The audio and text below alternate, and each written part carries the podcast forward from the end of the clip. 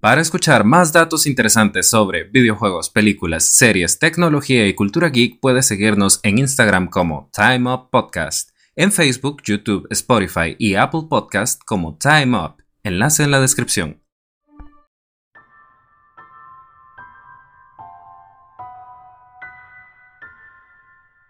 Así como existe un final, también hay un inicio.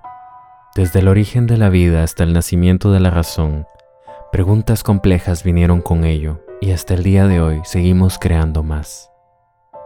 Con el incremento de problemas que enfrenta la sociedad de hoy en día, nuestra mortalidad y nuestro lugar en el mundo son cosas que se han puesto a prueba constantemente.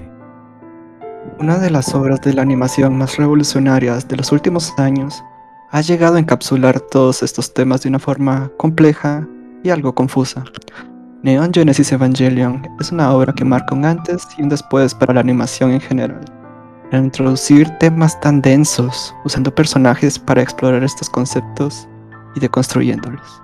Pero haciendo a la vez una crítica social al mundo de la animación, creando un debate constante y teorías tratando de explicar su simbología y sus referencias religiosas desde su emisión hasta el día de hoy.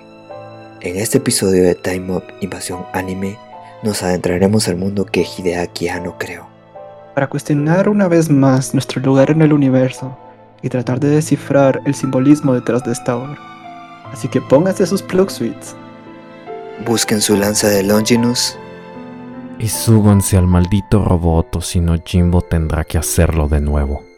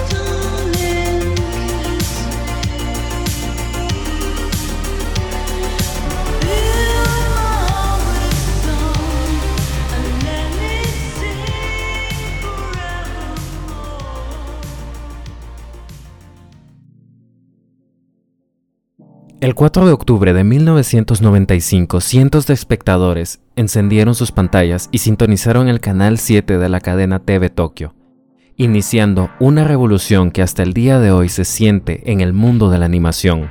Un mundo realista con toques de fantasía y ciencia ficción se abrió al espectador, desde ese icónico opening de Cruel Angel Thesis hasta ese inicio desolador, pero alarmante.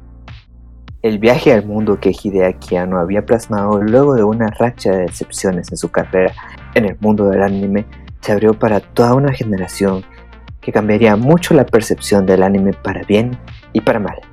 Planes de producción en el estudio Gainax comenzaron en julio de 1993, prolongándose hasta 1996.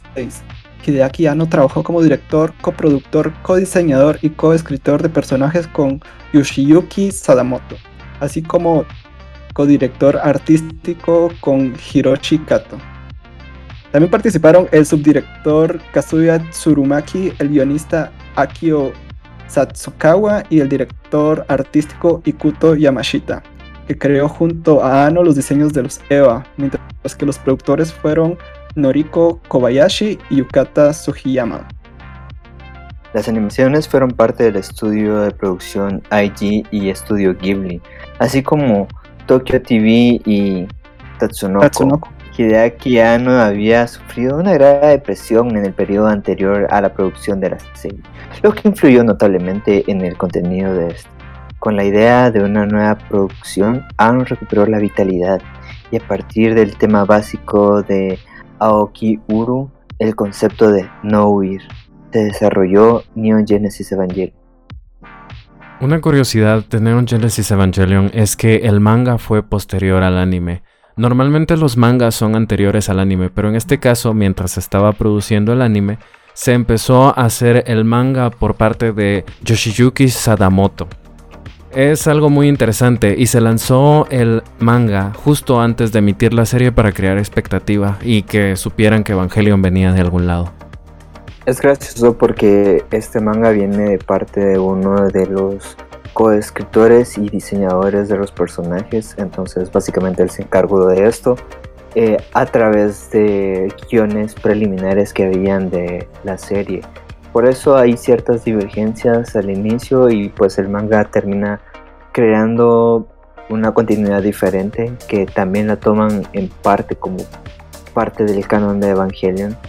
Eh, si muchos conocen mucho de este anime es de que hay muchas líneas del tiempo que todas se interceptan y creo que da uno de los finales con mejores sabores de toda la franquicia, pero curiosamente terminó incluso después de que el anime fue emitido. Si no estoy mal, terminó en 2013 o 2012. Sí, es algo muy interesante porque generalmente cuando pasa esto con las series, el manga y, el anime toman caminos totalmente distintos, eh, se toma como canónica solo una parte, ¿verdad? Que es la del autor. Pero en este caso la obra se presta para eso, para que todo pueda relacionarse y coexistir en un mundo totalmente canónico. Gracias a lo, que de varias líneas del tiempo, es literalmente un multiverso de Evangelion. Y, y sí, esto de las líneas del tiempo y más que todo un reinicio constante, creo que viene mucho de la influencia de Devilman, que es una de las tantas, pero tantas obras que Hideki Anno se inspiró para crear la historia de Evangelion y, nos damos cuenta de que también tiene mucho de ese tema eh, deprimente y apocalíptico pero también tomando la esencia que es que vivimos en un ciclo constante tratando de cambiar un fin inminente. Algo que me gusta remarcar de Evangelion en su primer capítulo es la atmósfera desoladora. En la primera escena vemos a Shinji en diferentes escenarios donde no hay prácticamente personas. Las ciudades están vacías, en los trenes no hay nadie esperando, las cabinas de teléfono y todo pareciera consumido por la naturaleza. Es hasta que vemos el primer ángel que vemos un despliegue militar enorme, que nos hace sentir que estamos en una especie de apocalipsis. Tiene ese toque como al rapto de la Biblia que describen algunos. Sí, esta serie yo siento que realmente el autor pudo plasmar su idea original en él. O sea, generalmente los directores mm, no tienen como tanta libertad creativa, pero aquí te das cuenta de que, como decían, eh, Hideaki Anno estaba pasando por una crisis de depresión y yo siento que se ve totalmente reflejado en, desde el inicio hasta el final y es todo un camino desde que toma el protagonista para poder superar esto, así como él lo hizo teniendo esta oportunidad para, para crear esta obra, ¿verdad? Y como decía Tesla, eh, se ve incluso desolador y te meten a este mundo sin explicarte nada. O sea, es tan buena la narrativa que uno va infiriendo realmente lo que está pasando. Hasta que aparece eh, Misato y, y, es gracioso como en un carro rescata al protagonista que es Shinji Ikari de básicamente lo que es un campo de guerra. Yo creo que al principio se nos retrata como una historia como la fantasía de todos, que la chica más guapa y mayor eh, vaya por nosotros, aun si sea en un sentido más que todo como tu mentor, pero creo que a esa edad eh, e-, era una fantasía muy recurrente de, tener a alguien ahí eh, que se fijara y se interesara en nosotros y tomando en cuenta de cómo es el personaje de Shinji, ahí empieza a desarrollar como este sentimiento como de, maternidad, o sea, ve a Misato como una figura materna pese a que también es un interés romántico para él. Y creo que podemos ver en este primer episodio lo que básicamente toda la serie iba a ser, que eran momentos eh, silenciosos que se toman el tiempo de, de ser, o sea, de experimentarse. Y más que todo esto tiene que ver mucho con el dinero para la producción que no era tanto. Eh, y aparte de que la producción también tuvo eh, muchos retrasos tomando en cuenta que muchas cosas Hideki no las terminó haciendo sobre la marcha porque decidió cambiar ciertos aspectos de la misma trama tomando en cuenta de que un amigo de él básicamente le mostró un libro sobre enfermedades eh, mentales y creo que él quiso empezar a deconstruir más a los personajes después de leer esto entonces toda la serie cambia de tono y de rumbo eh, cuando va eh, adentrándose más al final. Algo importante de esta obra es de que ya, ya en sí es considerado una serie de mechas. Realmente no es lo que brilla en esta serie, o sea, son los personajes. O sea, pueden haber eh, monstruos, robots o lo que quieran peleándose, pero en sí lo que se enfoca en la serie es en los, en los personajes y en básicamente los trastornos que tiene cada uno y cómo los van sobrellevando en este mundo post-apocalíptico, ¿verdad? De hecho, la serie eh, se sitúa en Tokio 3, que mm, es una ciudad eh, futurista, aunque no lo aparenta, que está construida básicamente para refugiar a la humanidad cada vez que uno de estos eventos apocalípticos se, se lleva a cabo. Un punto interesante de lo que acabas de decir respecto a Tokio 3 es que también es una simbología. Como es arriba, es abajo. Y si te das cuenta, eh, cuando hay un ángel atacando la ciudad, los edificios pasan de ser rascacielos a ser intra, intraedificios. Es decir, la misma magnitud que tenía el edificio en el exterior la tiene hacia abajo. Además, eh, las tomas también son muy interesantes porque agarran planos en donde se pueden ver composiciones geométricas que pueden tener todas estas apologías a simbologías religiosas, a cuadros, a geometría sagrada. Eso es bastante interesante y se complementa mucho con la historia. Porque poco a poco nos revelan que al final esto no se trata solo de enfrentar un grupo de monstruos, por así decirlo, sino que también tiene que ver con un plan más allá que nos involucra a todos. Entonces, me gusta mucho pensar en eso y pensar también en lo que mencionaba Spider Dude sobre cómo aprovecharon las dificultades técnicas para hacer silencios, pausas, tener cuadros más introspectivos. Algo que me gusta mucho es esas escenas donde a veces la gente solo está en un pasillo o en un ascensor o en una cama de hospital y ve a la nada y te pones a pensar qué estará pensando. No necesitan ni siquiera una narración para que uno trate de descifrar qué hay dentro de sus mentes. Regresando un poco a la trama, eh, la historia de Evangelion inicia más que todo con un Shinji buscando a quien se supone que lo iba a llevar con su padre, lo cual para él no se esperaba lo que esto llevaría.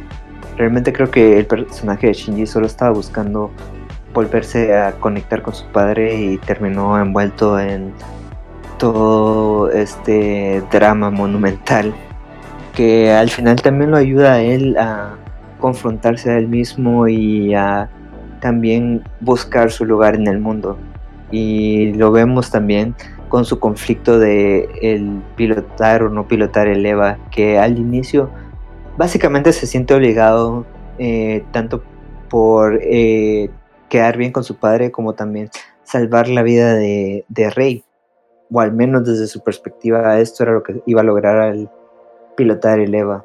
Y es gracioso porque creo que tuvimos en nuestra adolescencia motivaciones tan banales como querer impresionar a una chica o querer sentir que somos el héroe de la historia y hacer cualquier tontería y luego darnos cuenta que probablemente lo que hicimos eh, no tenía mucho sentido y creo que desde aquí empezamos a ver eh, este comentario también de, de cómo eh, a veces solo terminamos haciendo cosas por complacer a otros. Y creo que la primera pelea de Shinji pilotando el Eva es eh, impresionante porque creo que todos hemos visto peleas de mechas y peleas también con monstruos gigantes. Hemos hablado de Kaijus aquí y creo que no es algo muy desconocido para nosotros, pero creo que la brutalidad en la que se llega a mostrar la pelea es lo que nos deja en un shock y nos hace creer que la serie va de esto, de, peleas épicas, pero al mismo tiempo sanguinarias, donde el personaje principal no es todopoderoso y también tiene daño, más tomando en cuenta de que existe algo llamado la, la sincronización, que es también un concepto que hoy en día ya nos parece muy común esto de combinar mente con máquina para poder manejar algún vehículo manejar algún tipo de robot. Pero creo que era algo revolucionario también, al punto de que pudiera sentir dolor, pudiera eh, controlar y sus emociones también en factores importantes para lograr esto, porque si no lograba tener un nivel de sincronización, eh, el EVA no funcionaba. Y creo que más adelante se va explicando mucho el porqué de esto. Pero creo que es una de las primeras cosas donde realmente nos engancha Evangelion. Pese a que no es básicamente la forma en la que la historia se va a seguir desplegando como una historia de el monstruo de la semana. Sí, algo que siento que es de vital importancia para la trama es la personalidad de Shinji. Creo que es también de lo más criticado en toda la serie, porque, o sea, todos estamos esperando de que Shinji deje de llorar y, se suba al maldito robot, ¿verdad? Se volvió casi que un meme, pero hay que tener en cuenta de que es una acción y una reacción natural a que, que cualquiera tendríamos en esa situación, más teniendo en cuenta por los traumas que él había pasado anterior a esto, ¿verdad? que había sido la pérdida de su mamá y el rechazo de, su padre, que al parecer lo marcaron demasiado.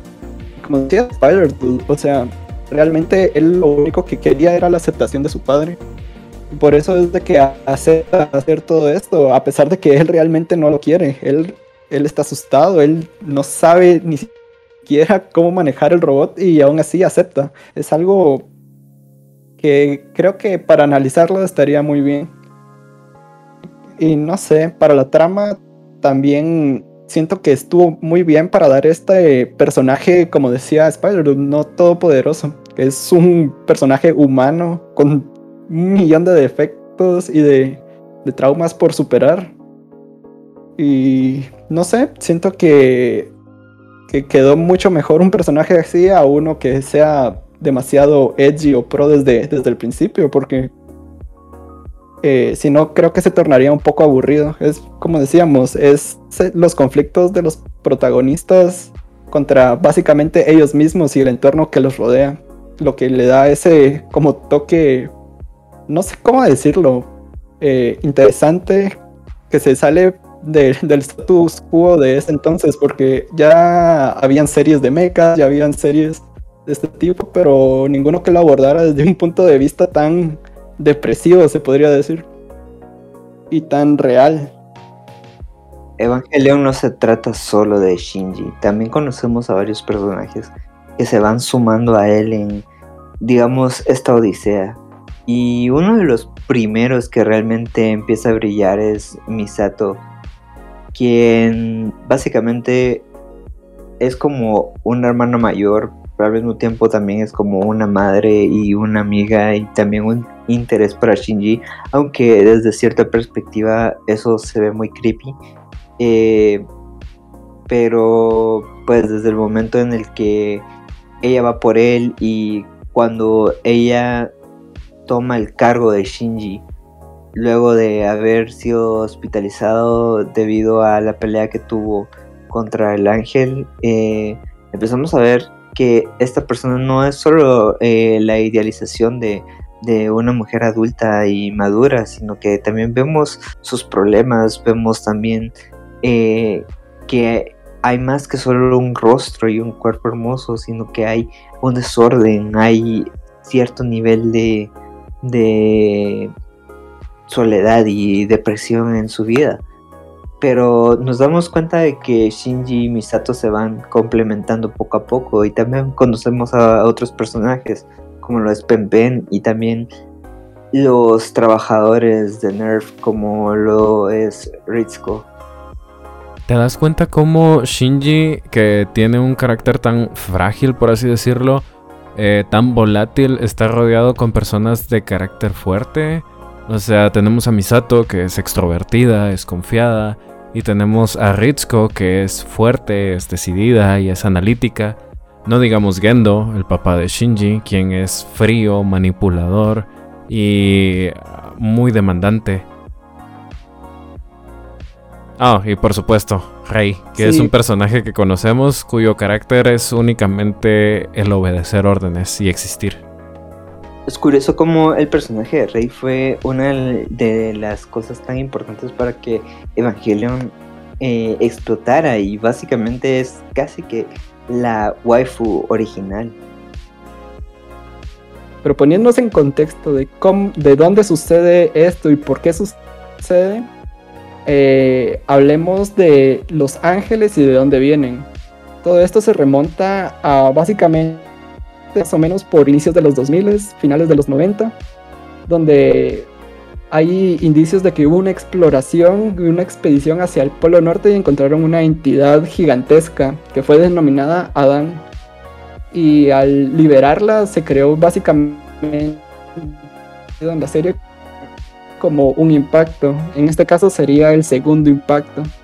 Y Misato es de las pocas sobrevivientes de esa expedición. Y ahí te das cuenta de eh, básicamente de qué tipo de traumas puede llegar a tener, ya que básicamente vio morir a sus padres y ni siquiera por qué tiene a un pingüino de mascota, aunque todos sabemos que básicamente es un comic relief para porque es muy gracioso en algunas ocasiones, pero ahí nos dan la primera introducción a lo que es un ángel. Y es interesante cómo indagan bastante tanto en temas filosóficos como en temas científicos porque te dan a entender de que el cuerpo de los ángeles, así como el de Adán, como los que atacan en cualquier ocasión, eh, su cuerpo está hecho de luz y por eso es de que no pueden ser destruidos tan fácilmente. Te lo dan a entender desde el primer capítulo cuando mandaron una bomba de poder inconmensurable y aún así no pudieron detener al ángel, ¿verdad? Te dan a entender de que la única forma de detenerlos es con los EVAs. Y hay conceptos, por ejemplo, como el campo AT, que nos adentraremos un poco más entrados en la trama. Eso sonó muy redundante. Nos, que indagaremos más eh, próximos en la trama. Y no sé, ahí nos dan a entender de que los EVAs son realmente necesarios y que hay, eh, se llama las organizaciones de las Naciones Unidas, básicamente es la ONU, que está orquestando todo esto para poder detenerlos. Y, nos, y no sé, hay cosas que te las explican ya muy, casi que hasta el final, que es por qué atacan Los Ángeles y por qué precisamente en ese preciso lugar. Eh, no sé, ¿quieren aportar algo? Sí, yo creo que la trama al final es como un rompecabezas. Realmente estamos al principio, pero realmente no estamos al principio, estamos al final. Y al final nos revelan realmente cuál era el principio. Y creo que es un misterio que se va desenvolviendo lentamente y hay tantos giros en la trama que uno se sorprende. Pero creo que para entenderlo mejor también es ir al inicio que pues eh, al principio sí había una fórmula como de un ángel atacaba y Shinji tenía que pelear y pues eh, los primeros dos, eh, tres ángeles eran así, eh, poniendo cierto nivel de estrés en Shinji y también relacionándose a su vez con nuevos personajes como dos chicos de su clase que son Toji y Kensuke que fueron como los que ponían más presión en él por hacerlo sentir mal, porque causó destrucción al intentar salvar a todos. Pero pues creo que eh, esto es un toque muy realista porque no es como que Shinji quisiera destruir un hospital o como que él no quisiera tener cuidado. Básicamente él no sabía qué estaba haciendo y hizo lo que pudo para lograr una victoria y salvar a la mayoría que pudo, pero sin darse cuenta de que esto iba a poner más peso sobre él. Y creo que sus compañeros fueron una parte para darle también otra perspectiva de, de lo que estaba haciendo. Y también a la vez de que ellos vieran a Shinji realmente pelear en carne y hueso, se dan cuenta de que toda esta fantasía de ser un piloto de un robot es un sufrimiento constante y no es básicamente lo que normalmente en los medios se hace, que es romantizar al personaje principal porque, oh, tiene una vida fantástica y de fantasía, cuando realmente es estresante, traumática y llena de ansiedad. Mm, no creo que hayas podido resumir de mejor manera eh, uno de los fundamentos de Evangelion que es eso, el estrés y la ansiedad que produce este mundo en el que tienes que batallar, pero a ver, aclárenme, ¿por qué niños? ¿Y por qué específicamente ciertos niños? Porque, por ejemplo, Asuka era de Alemania, Rei no se sabe de dónde viene, Shinji, bueno, es el hijo de del director de Nerf y Kaworu, ¿qué es Kaworu? Se supone que existe, bueno, no, estoy muy seguro qué tan confirmado está esto porque hay un piloto que yo no puedo explicar realmente si entra en esto, pero se supone que cada uno de los niños elegidos fue elegido porque se supone que cada una de las unidades posee el alma de su madre. Entonces eso crea un vínculo que solo ellos pueden tener. A diferencia que con Rey y Kaoru, que en teoría son eh, Lilith y Adán en un cuerpo clon, pero es su alma en, sí, entonces ellos pueden mover de forma artificial y tener esa conexión artificial con, con los Evas y por eso Kaoru más adelante demuestra que puede tener una sincronización al 100% con un Eva nuevo y se suponía que no se puede lograr una gran eh, sincronización y no es tan fácil cuando eh, piloteas un EVA diferente al tuyo. Entonces de ahí sale esta teoría porque en teoría el alma de la madre de Asuka sí está en el EVA 02 y ah, el alma de la madre de Shinji sí está en el EVA 01, que fue técnicamente el primer EVA. Sí, adentrándonos un poco más en los personajes, eh, ya hablamos de Asuka, pero hemos dicho realmente su historia, ¿verdad? Y por qué es tan importante para la trama, porque siento que hubo un antes y un después en toda la serie cuando ella llegó. Y se nos eh, introduce como un personaje sumamente egocéntrico, donde cree que ella es la mejor en todo. Y podemos ver la decadencia de este tipo de pensamiento a lo largo de la serie hasta el final, donde básicamente eh, ya no siquiera se puede sincronizar con su Eva, ¿verdad? Y hablando de, de esta teoría que decía Spider-Dude de que cada quien tiene el alma de, de su madre dentro para poder crear una sincronización, eh, tiene mucho sentido y es una de las muchas cosas que en Evangelion tal vez no están confirmadas, pero pueden ser verdad ya que en este tipo de experimentos para crear a los Evas, eh, sabemos que Yui, que es la mamá de Shinji, fue absorbida por el Eva 01 y, y parte del alma de la madre de, de Asuka también fue absorbida.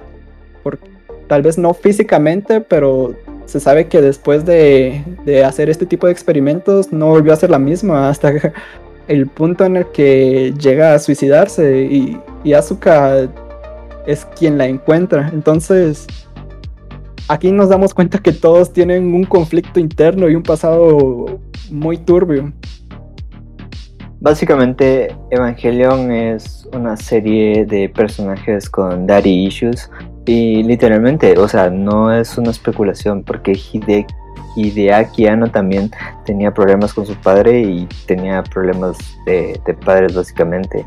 Entonces, eh, todo Evangelion es tu terapia y creo que a todos nos lleva en este camino muy extraño, pero también nos confronta con sus inconformidades con el medio del anime, porque creo que muchos de sus personajes son arqueotipos que hoy en día se están replicando, pero de una forma vacía, porque no, o sea, solo porque fueron populares los replican, pero no saben por qué eran así no hay un contexto ni hay un trasfondo en lo que se ha imitado y por eso es lo que podemos ver también un antes y un después positivo y negativo por, esta serie y por los personajes tan relevantes que creo, porque tenemos a la Sundere, que hoy en día es muy popular este término, eh, que es Asuka, pero ella tenía un, motivo y había también una construcción del personaje era un personaje que vivía lleno de traumas, que no quería tener cercanía con hombres. Y el único hombre que realmente ella se sentía atraído era Kaji, que es uno de los personajes más enigmáticos de la serie, quien en algún momento tuvo una relación con Misato, lo cual es como un tanto estresante porque también eh, Asuka se sentía la comparación entre que era ser una mujer de verdad y qué era lo que le daba valor a ella. Y si se dan cuenta, pasa todo el anime tratando de probar que ella es merecedora de, atención, de afecto. Y utiliza el personaje de Shinji también como para poder tener cierto tipo de validación. Otra cosa que complementa todo esto, todo el ambiente tenso y todas todos los traumas de los personajes es el ambiente militar y corporativo. NERF es una especie de empresa-fuerza militar de Japón cuyo objetivo es el análisis y la erradicación de los ángeles. Pero NERF no es la única organización. Detrás de NERF está SIL. Y SIL es una organización internacional que lo que buscaba es el monitoreo de los ataques de los ángeles y su estudio. Sil, que es alma en alemán, es em, una especie como de referencia figurativa, hablando de cómo se presentan a los monolitos de Odisea 2001, de la novela de Arthur Clarke, que todos hemos escuchado de la película de Kubrick acerca de Odisea 2001.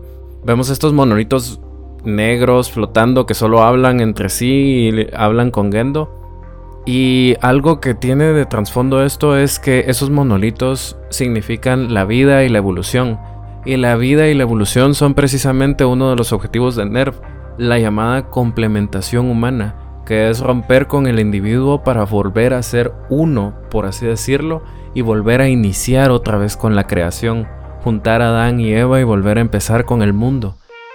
Una cuestión que cuando nos ponemos a analizar las razones de Gendo nos parecen de lo más egoístas, pero que al final son parte de lo que rompió con la realidad de Evangelion y nos permite ver diferentes líneas temporales y universos. Sí, aquí nos damos cuenta de que todo lo que nos plantearon desde el principio, nada es como, nada es así, ¿verdad? Porque aquí tenemos la perspectiva de que nos están atacando los ángeles y no sabemos por qué. Y hay que defendernos y ya. Pero también no se ponen a pensar de que por qué los ángeles solo atacan esa ciudad y por qué sigue viviendo la gente ahí, incluso niños, hay escuelas y todo. Y te dan a entender luego de que es básicamente un centro de investigación donde están utilizando a los niños para ver si pueden pilotar a los Evas o no. Y como decía Tesla, eh, está esta organización llamada SEAL que tiene un plan maquiavélico y básicamente se nos presentan como los villanos de la serie ya al final. Pero también está Gendo, que también tiene su propio plan y está dispuesto a hacer lo que sea para, para poder lograrlo. que básicamente es recuperar a Yui, porque Yui era lo único que le daba sentido a su vida, más que su trabajo, más que su propio hijo, eh, era Yui. Y por eso tiene esta fascinación con ella, incluso al punto de llegar a clonarla para crear a, Rey o a las múltiples Rey que llegamos a ver a lo largo de la serie. Y te da a entender mucho esto cuando están haciendo el experimento con el Levas doble cero y y Rey queda atrapada en la cápsula y Gendo sin importar de que pueda destrozarse las manos la intenta liberar que es algo que creo que sabemos que ni de loco haría por Shinji. Entonces aquí tenemos eh, posturas muy diferentes las de Seal, las de Gendo y las de la humanidad que ni siquiera le están preguntando si quieren vivir o no verdad solo están jugando con ellos para llevar todo esto a un próximo nivel. Como decía Tesla, es el plan de complementación humana, que es volver todos una sola conciencia. Supuestamente es el próximo paso de la evolución. Se supone que la evolución humana no, o sea, la humanidad ya había alcanzado su pico y por eso iban a ser destruidos también, pero la instrumentalización humana es como una evolución forzada al crear un colectivo consciente al unísono. Pero pues es lo que Jim Boitas han dicho. Nadie les preguntó a la humanidad qué era lo que querían. Sí, era como que tenía su plan, pero también que no tenía su plan. Y es un poco gracioso cómo es que Sil no se dio cuenta de nada de lo que eh, estaban haciendo. Y creo que el único que se dio cuenta al final de, cuentas fue Kaoru pero ya era muy tarde y realmente él decidió eh, someterse y darle a Shinji la oportunidad de decidir qué era lo que quería. Pero él terminó de enamorarse de la humanidad al conocer a Shinji y pues más adelante en otros medios nos daremos cuenta que Kaoru se siente fascinado por Shinji porque lo ha conocido tantas veces y es lo único que le ha dado significado a su vida. Entonces es algo curioso y aparte de que también su vida y su muerte es algo hasta poético porque en teoría él es el primer ángel, pero también es el último.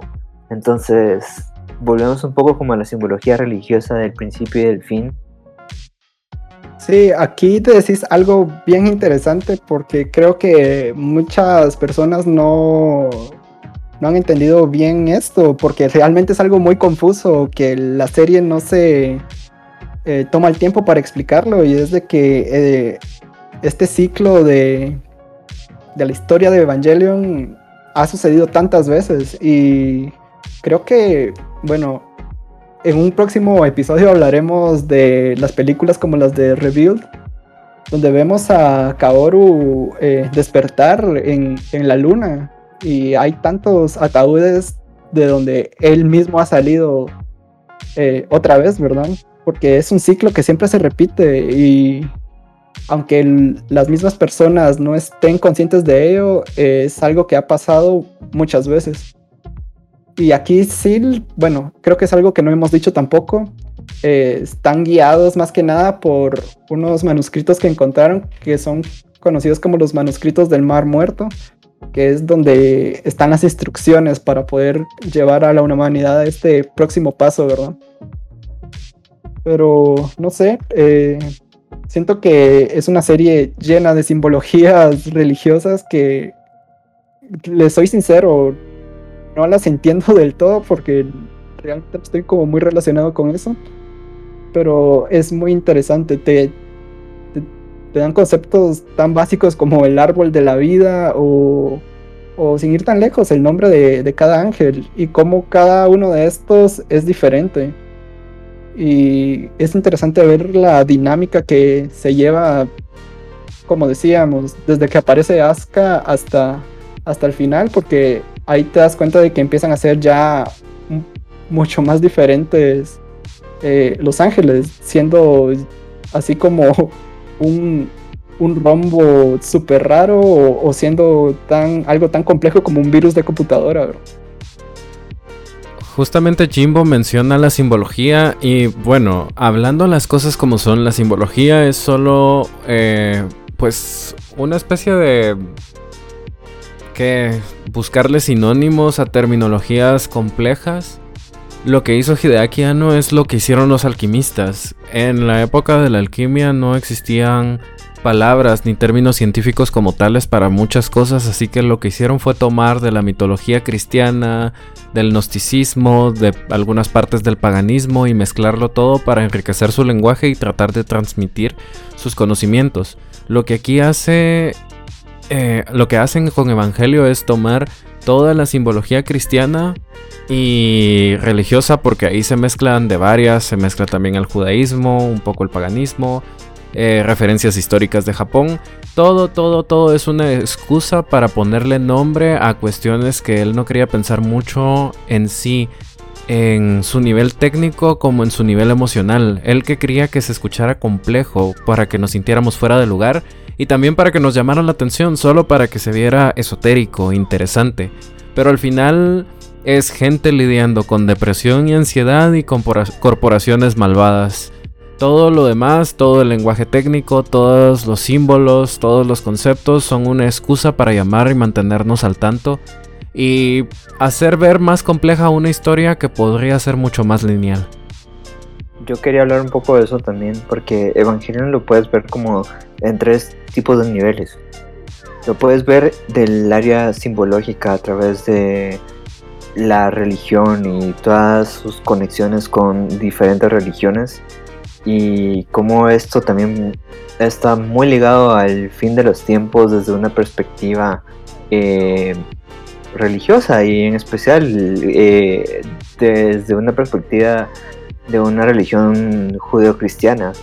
Pero también lo puedes ver en otro nivel que es una crítica al anime, a sus fans y cómo estos están plagados de, una romantización de personajes que no existen, eh, tramas eh, que nunca van a pasar. O sea, vemos mucho el lado eh, sexual que se ha explorado en animes de una forma tan burda y tan superficial. Vemos también cuando Shinji ha, ha estado como en escenas que hemos visto en otros animes una y otra y otra vez, pero son incómodas como tocar el cuerpo de Rey cuando está desnuda por accidente. Es una escena incómoda, no es una escena donde uno diga, wow, finalmente pasó, wow, lo está disfrutando.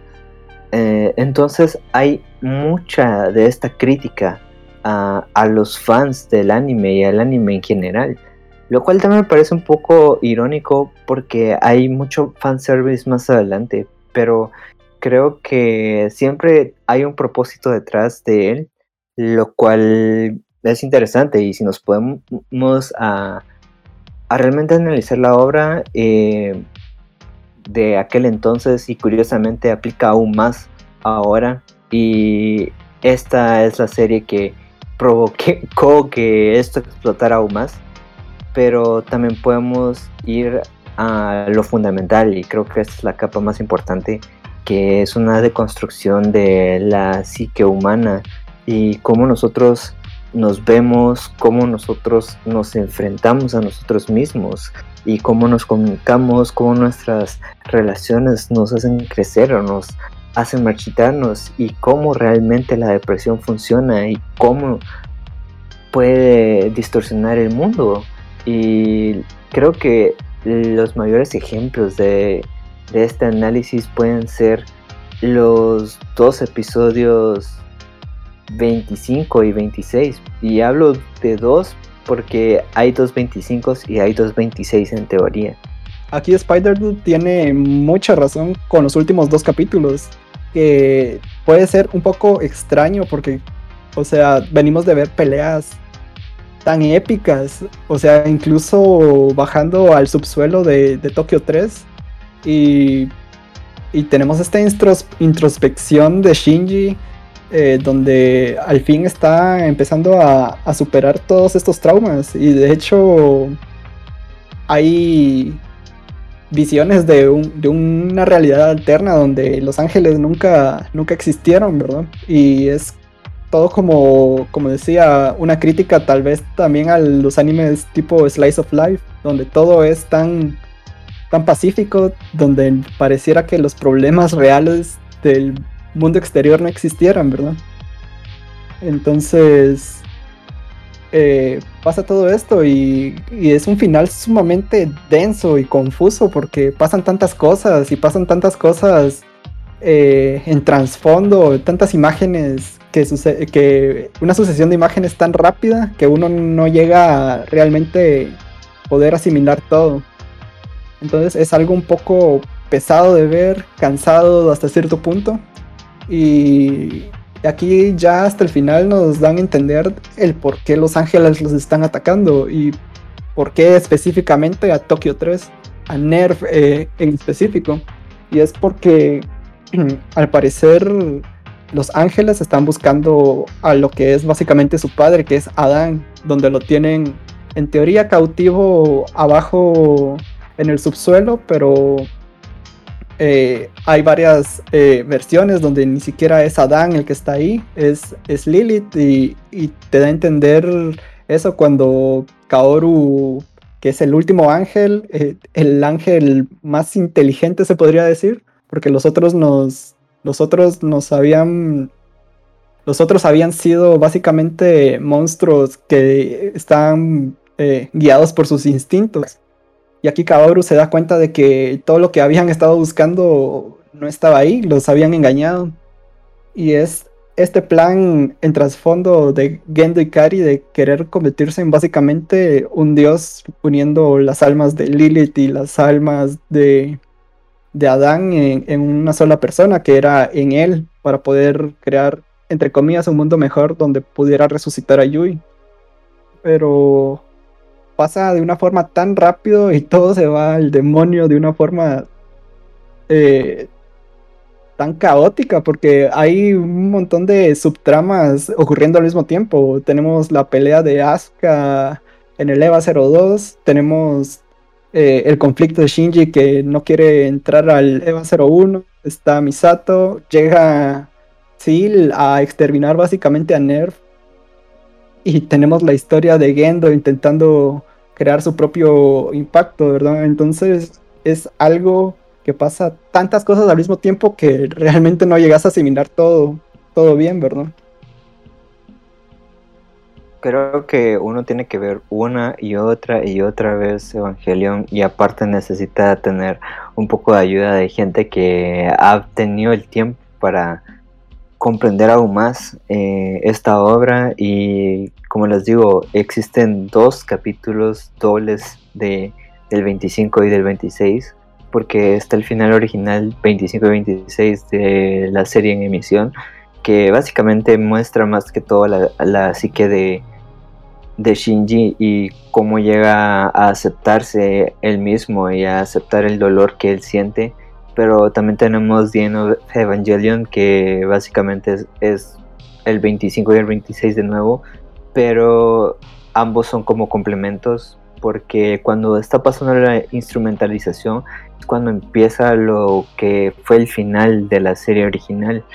Y al final nos deja como un mensaje de que creo que es mil veces mejor afrontar el mundo pese a tener cosas malas, pese a tener cosas que nos lleven a lastimar, herir, deprimir y demás, porque también es donde podemos ser felices y donde también podemos encontrar nuestro camino en la vida.